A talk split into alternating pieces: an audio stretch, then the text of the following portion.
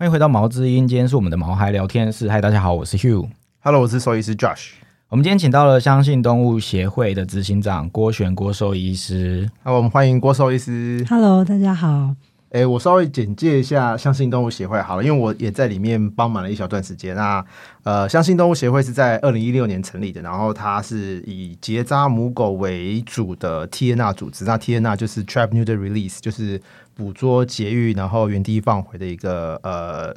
方式。那他们是用地毯式的访查，然后用系统化、科学化的方式做到高强度的绝育。然后在今年一月，二零二二年的一月啊，他们浪犬已经结扎了呃三百三十九只，其中一只是公狗。然后家户访查的部分举办了两场，总共拜访了一千三百两二十七户，然后结扎了一百七十一只未绝育的母犬，然后就街呃街头救援部分也做了两起。然后，二零二一年一整年呢、他们结扎了母狗有三千六百六十只，然后公狗结扎了五十只。然后他们官网啊有历年来家访的足迹，我觉得超强的。然后就是想象墨水滴在手背上，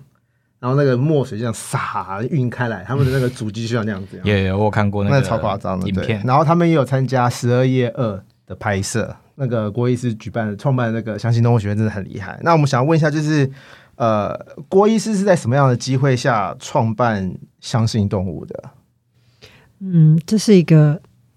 很漫长的故事了，因为其实我们相信动物最创始最初的创办人其实是大学时期就一起在做这些事情，然后最早应该是从二零零六年吧，二零零六年的时候，我们是台大的校园里面的学生社团，然后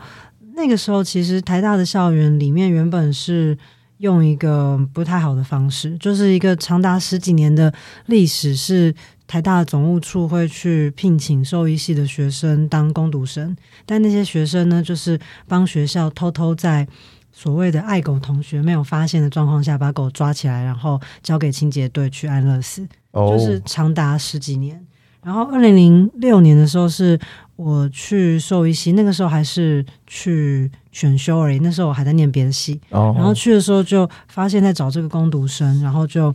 跑进去当，然后当了之后才发现，天哪，怎么跟你想象的不一样。对，才发现怎么做这么可怕的事情。但是好在当时跟我一起去应征的同学们，其实都很不认同这个做法，所以我们才从那个时间点开始，请台大要不要换一个做法，也就是我们现在讲的 TNR 的做法。所以最早是从二零零六年开始的。那后来呢，我们就直接用了台大有一个。叫做台大怀生社，其实那个那个二零零六年的时候啊，台大怀生社已经成立了有十年了。只是以前就是一个服务性的学生社团，就是到处去帮忙狗场打扫啦等等的。那我们后来就等于有点借壳上市吧，就是一边帮总务处做这些事情，然后一边我们就自己叫自己台大怀生社，然后哦就开始用这个学生社团的呃名号，然后开始去处理校园全部的流浪动物。然后后来是变得总务处非常认可我们的行动吧，因为我们这样做的方法就是说结扎完放回去，然后除非狗追人、追车等等的咬人啊等等的问题，不然狗就是可以在学校一边是留下生活，然后一边是呃就有点守着这个领域，让外面的狗不会进来。嗯然后这样做就变成说，诶，很讨厌狗的人也还可以接受，因为有问题的时候会被处理；但是很喜欢狗的人又觉得，诶，这样不用去杀狗了。所以总务处就发现，诶，他们过去痛苦二十几年来，一下是被爱狗的人骂，一下被恨狗的人骂的这个尴尬的处境就消失了。所以哦最初其实是在台大校园里发现诶这个做法非常非常好，对。但呃后来啊，我们就把这个方法一直从台大校园啊，然后全台湾的校园，然后甚至一直到有一些爱心妈妈请我们去帮他们抓狗做 TNR，就到处推广。嗯所以这是前面很漫长的一个时期吧，大概二零零六一直到二零一四年，我们就是在这个学生社团一直慢慢的扩张。对然后，但是到了二零一四年的时候啊，就状况有点不一样，因为那个时候我们已经早就不止在台大校园内了，就是我们从最北边吧到台，就是到基隆就已经看到海了，嗯然后最南到桃园，那个时候已经跑到杨梅，就快到新竹了。这全部到处都有我们去做 TNR 的足迹。然后那个时候，我们也从最初只有我一个人，后来找了六七个人进来一起做这件事。但到二零一四年的时候，我们就看到一个瓶颈了，就我们发现，哎，原本一个人在抓狗做结扎，然后后来变成七个人了。然后原本呢，就是一年我们只能抓大概二三十只母狗结扎，然后后来已经做到一年可以结扎八百只了。哇，对，那为什么会觉得瓶颈？因为照理说做了这些事，你就应该看到狗越来越少嘛，越来越没有狗需要被结扎，或者是收容所里面没有小狗啦，对，或是你上网就看不到到处有人在喊说狗园要破产啦，到处在求助。嗯可是我们完全没看到这个，就是收容所的狗一样多，然后我们每天都一直接到叫我们去抓狗的电话，然后拒绝的比接受的还多。那症结点是在哪里？对，那当年的我们真的不知道，所以我当年刚好二零一五年，就是我自己在兽医系念研究所念完，算学业告一段落。那个时候有一点灰心啊，觉得说结扎好像在某一个地点看起来很有效，但你好像拿结扎这件事要去控制整个城市的流浪狗，或者你把志向想得更远一点，整个台湾的流浪狗。好像没有效，因为我们那时候都已经觉得我们已经把一切都抛进去了，已经六七个人都呃该工作的没去工作，该上课也不上课，这样搞，然后都没有成效。所以后来我就那一年就休息，就出国去游历，是然后就顺便有去看了一下国外有没有相似处境的国家，他们在做这些事情。嗯然后居然就真的在这样的旅途中找到了很明确的答案了。嗯那我找到答案的那个情境是，那个时候啊，我们一口气去跑了六呃四五个国家吧，都在东欧。嗯，嗯因为东欧的经济状况比较差，所以它的流浪狗的状况跟台湾很相似。其实狗非常非常多的。然后呢，但是东欧的这些国家有一个特色是，他们的邻居就是西欧，西欧的人有钱，然后他们对动物的概念也比较好，所以西欧很多有钱想帮忙动物的人都带着他们的人、他们的资源，还有他们的经验，就在东欧。很多国家都成立了动保团体在救狗，哦，然后这一堆西欧的国家的人彼此之间又互相都有联系。他们其中是真的来自英国的人最多最多。嗯就我们我那时候去参访，就想说哇，怎么英国人都去每一个国家救狗？就就是他们彼此之间的联系非常的紧密吧。所以我去东欧跑了四个国家，就发现哎，他们每个国家的人对于流浪狗处理的想法一模一样。就是我跟每个国家的人都有坐下来聊天啊，分享过，跟他们说，哎，我们在北北基桃一年已经可以结扎八百多只狗。我大概这段话跟四个国家的人都讲过，嗯然后他们每次都问我同一个问题，问到后来我都觉得很羞愧。他们就问我说：“哦，八百多只母狗一年蛮多的诶，那你们这个北北基桃的区域里面的母狗到底结扎了百分之多少？”哦第一个国家问我的时候，我想说，嗯，你们是不是就是有一种他们不知人间疾苦的感觉啦？是因为我们当初从要帮助面前的第一只狗都没钱没方法，然后到好不容易可以一年扎到八百多只，都已经觉得把你人生的心血、金钱、精力全部抛下去，然后怎么可能有时间去算整个北北基桃有多少狗？对所以怎么可能去想说我结扎了整个北北基桃的百分之多少？就是你把面前那只狗弄活都来不及了。所以第一个国家听起来应该蛮挫折，就是我那么费尽全心全力的在做这件事，然后好像被 challenge 说，哎，你到底做了百分之多少？但你确实回答不出来。对，所以第一个国家问我的时候，我觉得你是不是不知人间疾苦？我想说，嗯，你们就从别的国家空降部队，嗯很有钱，很有资源，所以你们才会讲这个。嗯但是到第四个国家都问我一样的问题，嗯而且我发现他们真的就是拼到那个结扎的比例，他们有去算，然后把哦那个母狗结扎比例做上去之后，每一个国家他们都可以秀出一个图，就是说，诶，他们去做结扎计划的城市的狗，有的是从三万多，然后过了六七年就剩下三千多，或者是说他们可以看出来，诶，这个都市里面原本人民一直抱怨流浪狗。对然后这个计划一边做，结扎比例上去了之后，呃，人民抱怨流浪狗的数量就大幅的下降，等等等。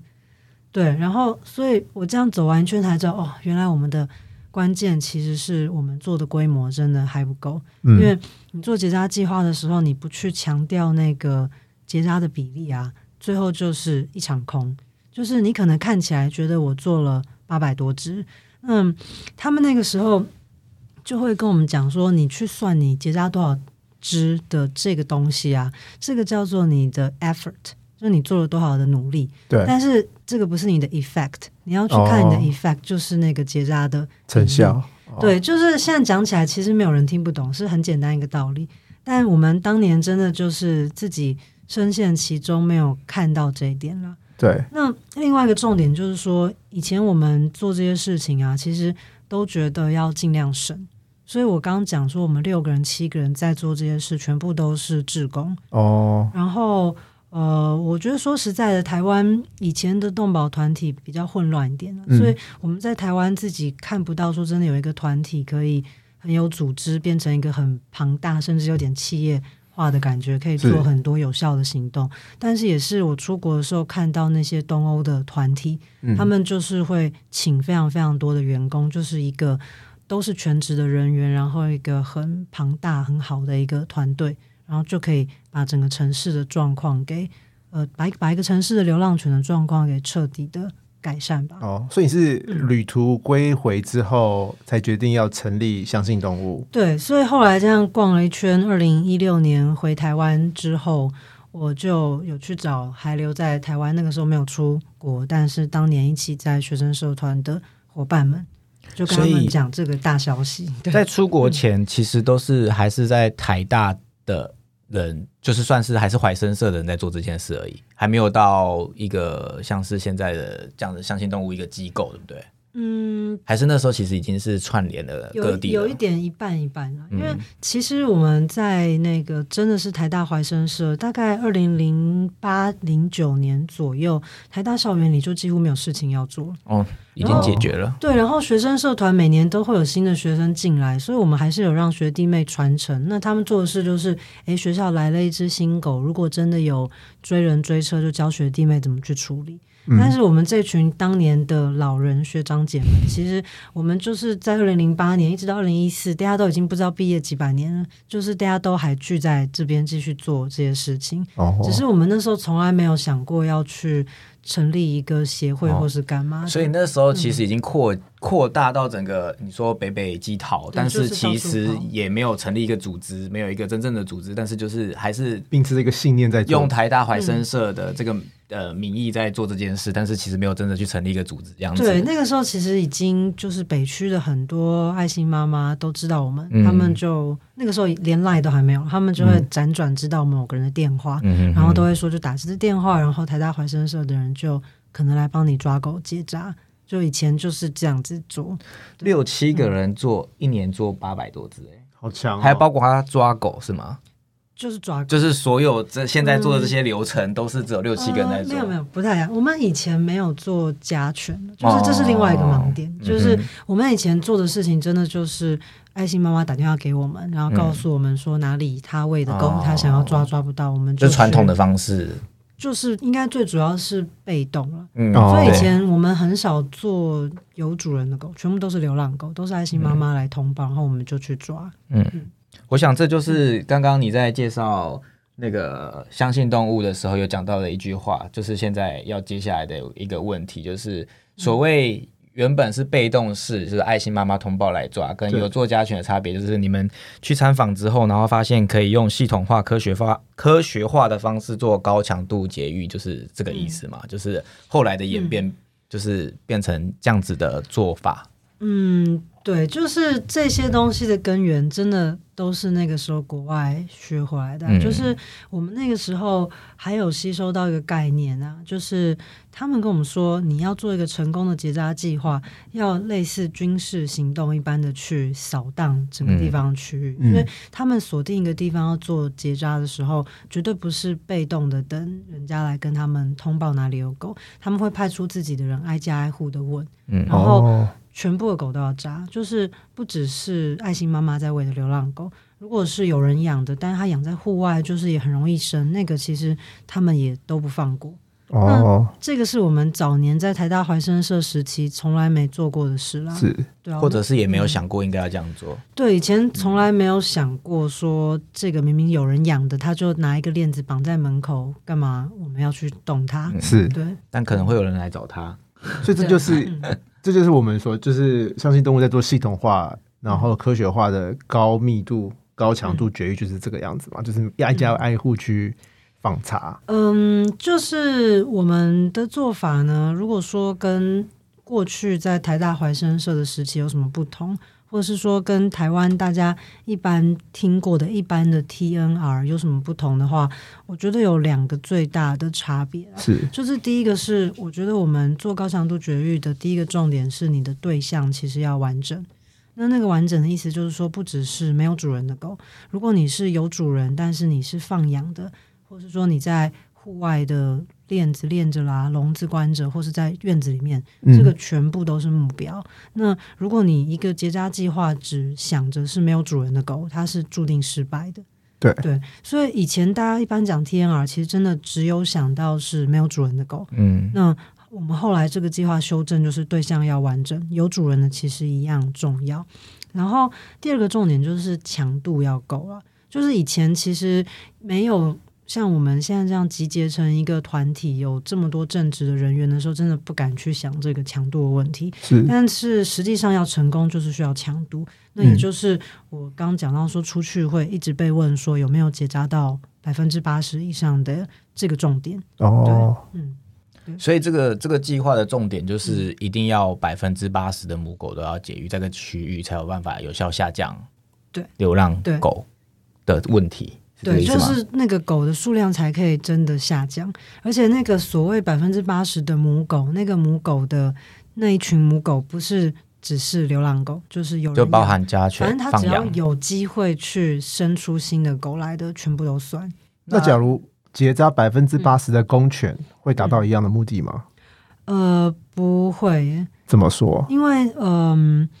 一只公狗就可以跟无数的母狗交配了。是然后，所以公狗的结扎跟母狗结扎的观念是完全不一样的。就公狗的话是全有全无的概念，就是说，如果你一个地方有十只公狗好了，那你结扎了一只公狗，对于那边的母狗会生几只，其实没有任何影响。是你结扎两只、三只、四只、五只、六只，就算你结扎到九只，都还是没差，因为最后那只还是可以把全部母狗都配一轮，是除非你结扎到十只才有用。，OK，但是百分之百的结扎这件事情是不可能发生的，就是你光加权，你要去说服他们把全部公狗扎掉，这是不可能发生的。是但是公狗结扎就是这样，你没有到百分之百之前就跟没做一样。哦，但母狗结扎就很实在啦，你结扎完一只，一年就少两窝小狗，两只就少四窝，是非常直接的一个关系。所以这也算是在有限的时呃时间能力上，挑母狗的效力会比公狗大非常多，或者是公狗可能根本就无效，因为我这样只要挑一半的嗯。性别，然后挑百分之八十，就可能达到这个效果。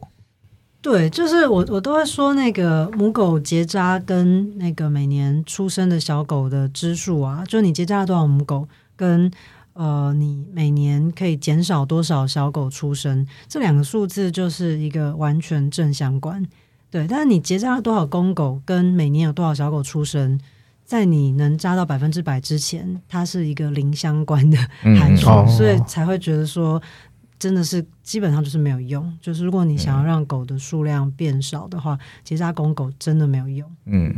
所以我其实会问这个问题，是怕我们有性别歧视啊，就是为什么只扎母的不扎公的？但其实这个问题是我们之前在讨论的时候，我跟他我问他的，然后说你可以到时候问就是问郭医师郭医师。然后其实我那时候的想法是，会不会有不理解这个原理的人，然后会觉得说为什么只扎母的不扎公的？可是其实是在我这做一年来的这个 podcast，其实我所了解的是母狗的手术其实还比公狗困难，就是以、对。以以手术的难度来讲，所以其实不是只想要扎木的，而是这样子成的成效比较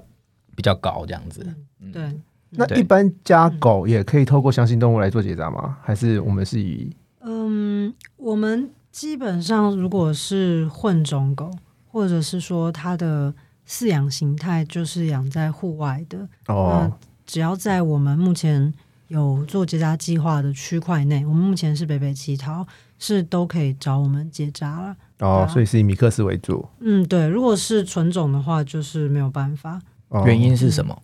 呃，也我觉得还是算是资源分配的一种原因啦。因为其实再怎么样，我们这边结扎的资源，呃，还是算是公众资源吧。因为要么就是政府的补助，要么就是捐款人的捐赠。那如果这个狗是一个一般的家犬，其实应该是它的主人自己的责任了。是对，对只是对我们来讲，我们觉得如果它是一个米克斯的话，在台湾大部分还是认养领养来的，所以如果是一个土狗的话，我们是愿意处理。然后，那另外有一个也是，我们其实一个重点还是去控制族群的数量。那纯种狗其实造成流浪犬增加的机会是很低的。是对啊，就是中大型的品种犬，也许还有可能，但如果你是一个吉娃娃或是马尔济斯，你很难会生出新的流浪狗了。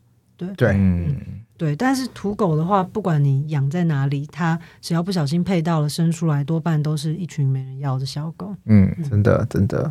我刚刚想到几个小问题，嗯就是为什么你们去参访是选东欧？我有点好奇。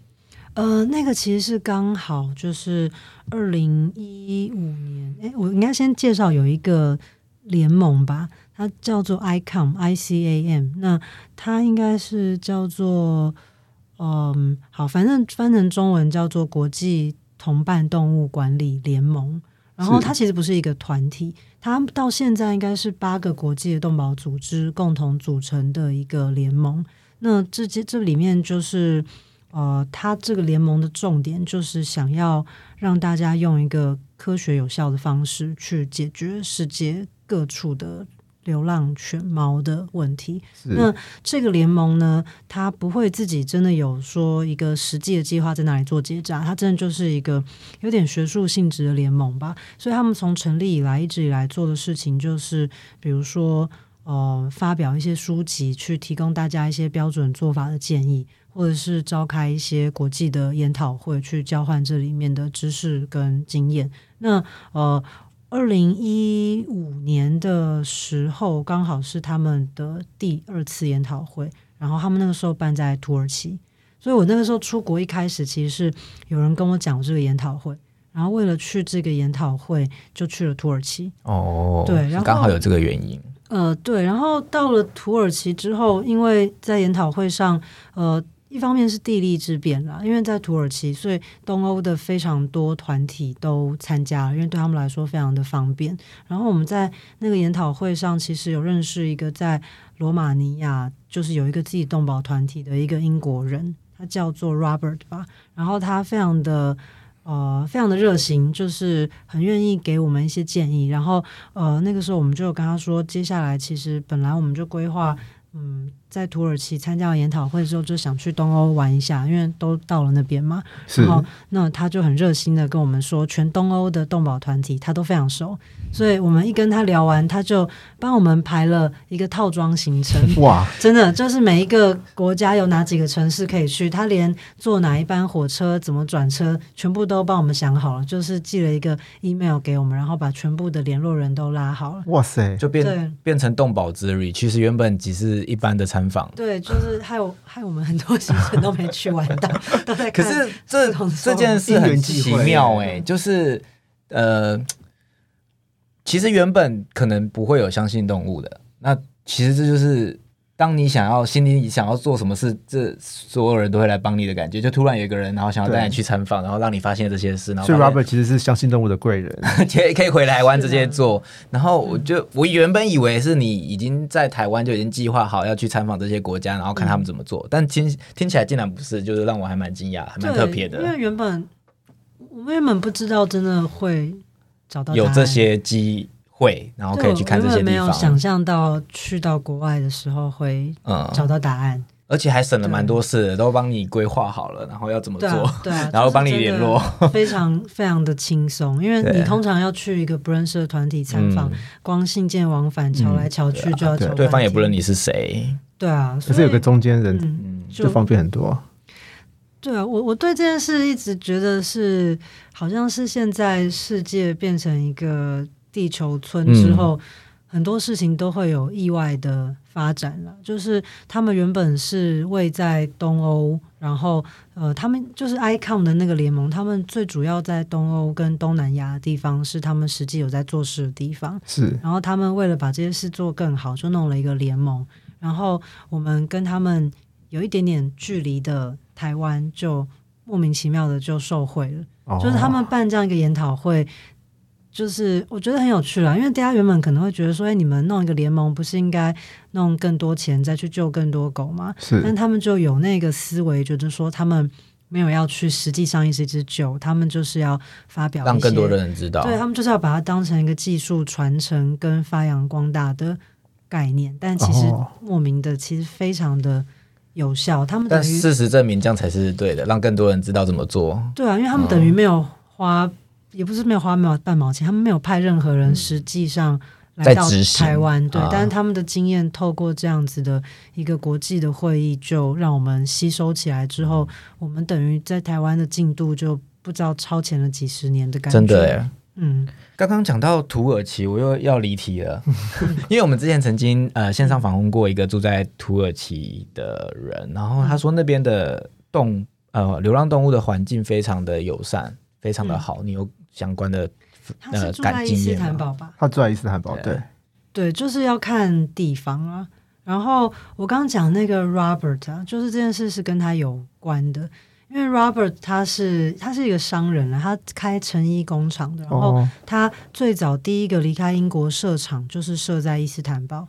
大概已经二十几年前吧。然后那个伊斯坦堡是那个土耳其的第一大城嘛，我对记得他们第二大城叫安卡拉还是什么？有有听过？然后他那个时候很长，因为交通的，因为商业关系，他要开车在两个城市之间往返。二十几年前，他说他没有一次开那条路不会在街上捡到狗的尸体，都被撞死的那种。冷死路杀也有，因为那边非常冷，哦，所以他后来就发愿要处理伊斯坦堡的问题。是所以他自己用他自己个人的财力，其实在伊斯坦堡做了高强度绝育计划，做了很多年，让那边的狗的数量整个下来。然后到近五年，就是现在是那个伊斯坦堡的政府接手，因为后来他们也促成土耳其去修法，所以土耳其是不会把狗安乐死的国家。是然后，那我上次去的时候，伊斯坦堡那个官方的，就有点类似台湾的动保处吧，是非常厉害，他们是二十四小时。做的，而且不像台湾的二十四小时是外包给厂商，他们是是自己做。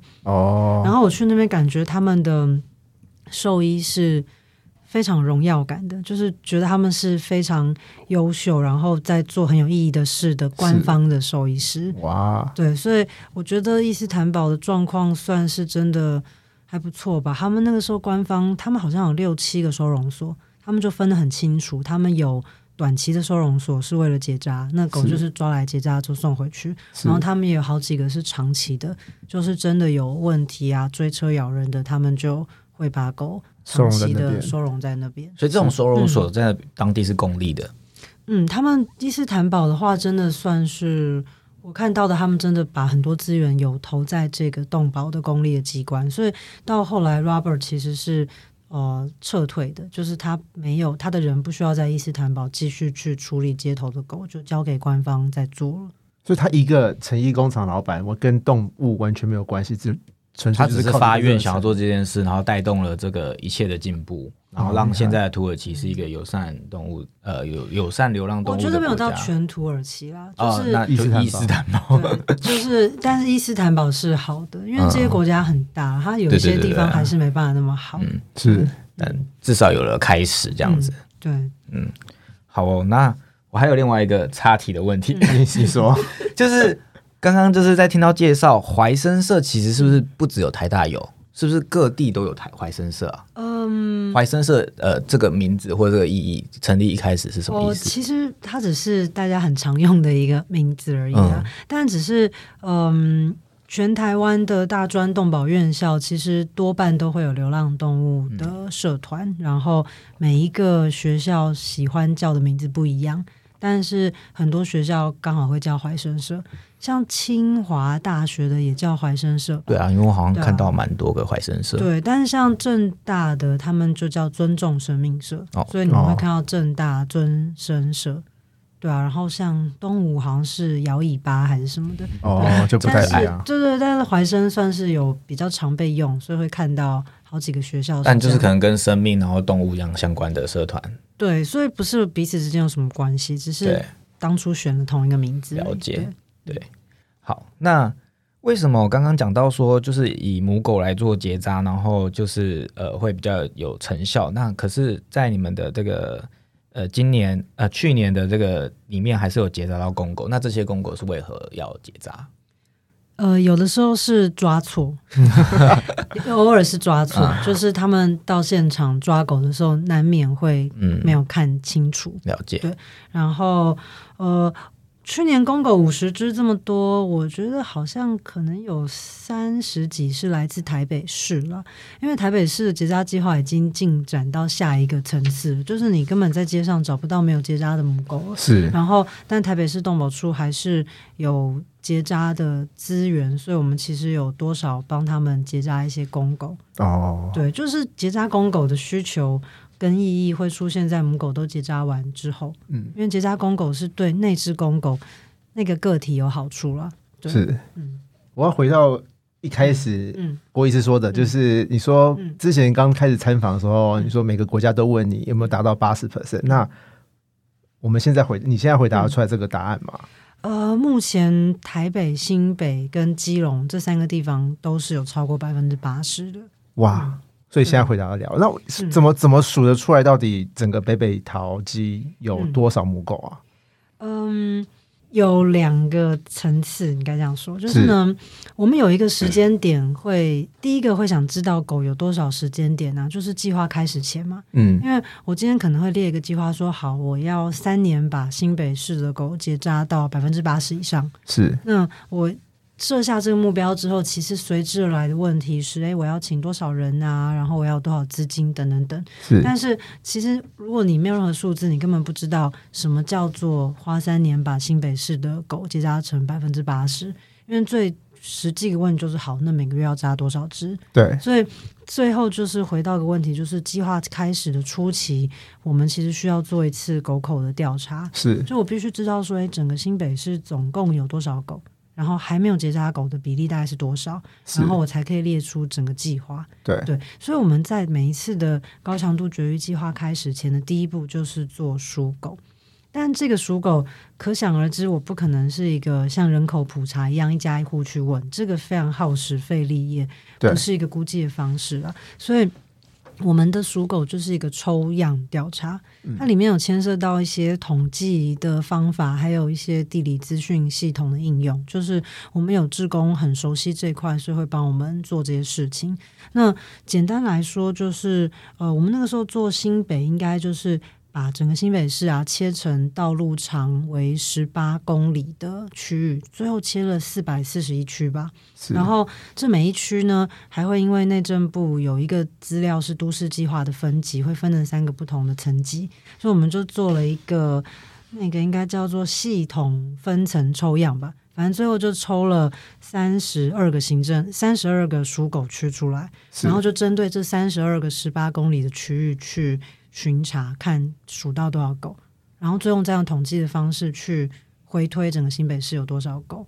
哦，所以这是第一个，就是是计划开始前会这样做。但是我们计划一边在做啊，其实就等于在做普查，因为我们会地毯式的搜索哪里有未结扎的母狗嘛。那搜索的时候，其实如果我今天拜访到一户人家，他养比如说一只公狗、两只结扎完的母狗，我们其实不会看完就跟他拜拜就走了，我们会记下来。嗯所以等于就是，虽然那个那户人家狗都结扎了，我们不需要再对它做什么事，但我们会把它留在我们的资料库里面。是所以等于说，我们一边在访查的时候，我们的资料库里的狗的资料就越来越多，越来越多。然后整个新北市走完的时候，我们就等于把整个新北市的狗口普查了一遍。哦那这个资讯是热腾腾才刚算出来的、啊，就是我们上个月才结算的吧，就是是整个新北市全部，我们好像总共记录了一万八千多个狗的地点。就有的是有主人，有的是没主人，然后总共算出来狗的数量应该是大约四万两千只狗。那这个东西就叫做普查，哦，然后因为呢，我们这个时候有的资讯是一万八千多个点嘛对，会有每个点的狗的只数，然后每个点现在的结扎比例，所以就全部都在一起，就可以算出来现在真正的结扎比例。哦，对，所以我现在知道说，哎，新北的狗结扎比例大于百分之八十，那个后来这个数字就是普查来的。哦，所以这嗯这个你现在算出来跟当初刚成立的时候算的数字有差不多吗？呃，真的还蛮接近的。我们那个时候新北属狗算出来是三万八千只，哦，就对，差一所以点点而已。算出来我还蛮惊讶会这么近的。哇，那嗯，扎了八十多 percent，、呃，不，八十多 percent 之后，民众会有感觉吗？就是以一个他住在新北市的人，嗯，他会感觉出哦，好像有有啊，我有感觉啊，好像没看到什么流浪狗，其实。哦是哦，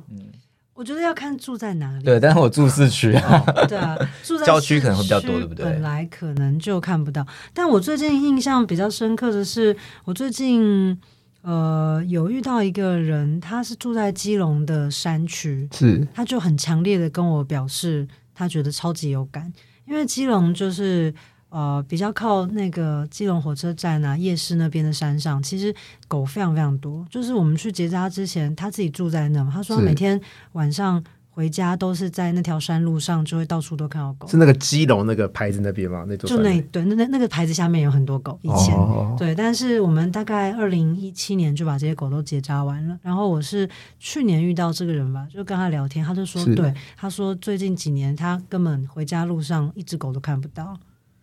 对，哦，那真的很有感哎，居民是很有感的。就是如果你是住在原本流浪狗很多的地方，其实真的会非常有感数量的控制是很有成效的。就是光像有一个是桃园的高铁，就是青浦，嗯现在大家都知道嘛，因为嗯现在整个发展起来。但我们当初其实很早还在怀生社时期就去那里做结扎。那会去那里是因为我们有个成员住桃园啦，是他那个时候大学时期都是骑机车通勤的。然后他每次都会经过青浦那一带，那个时候那边是你只要经过，你眼睛里不可能看不见怀孕的母狗、哺乳的母狗，或者是刚出生的幼犬在路边爬来爬去。那个那个区域每次经过就会看到这样的景象，是所以后来花了很多力气把那边的狗全部都结扎完，然后是做到那边的居民一开始看到我们去那边抓狗，觉得我们很烦，到后来是我们去了会送饮料过来，因为哇，他们我很感谢你们。再也看不到小狗在路边了。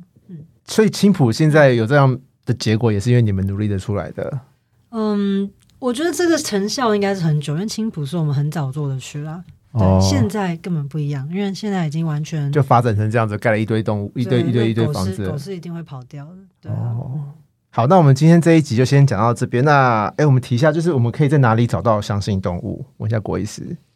你是说有 IG 吗？或是 FB，、或是我们都有哎、就是 IG、FB 啊、官网啊，甚至 YouTube 频道都有。哦，YouTube 也有。对 YouTube 哦频道，我们有个二十三十支影片吧，就是行动的记录，所以大家感兴趣的话都可以去看。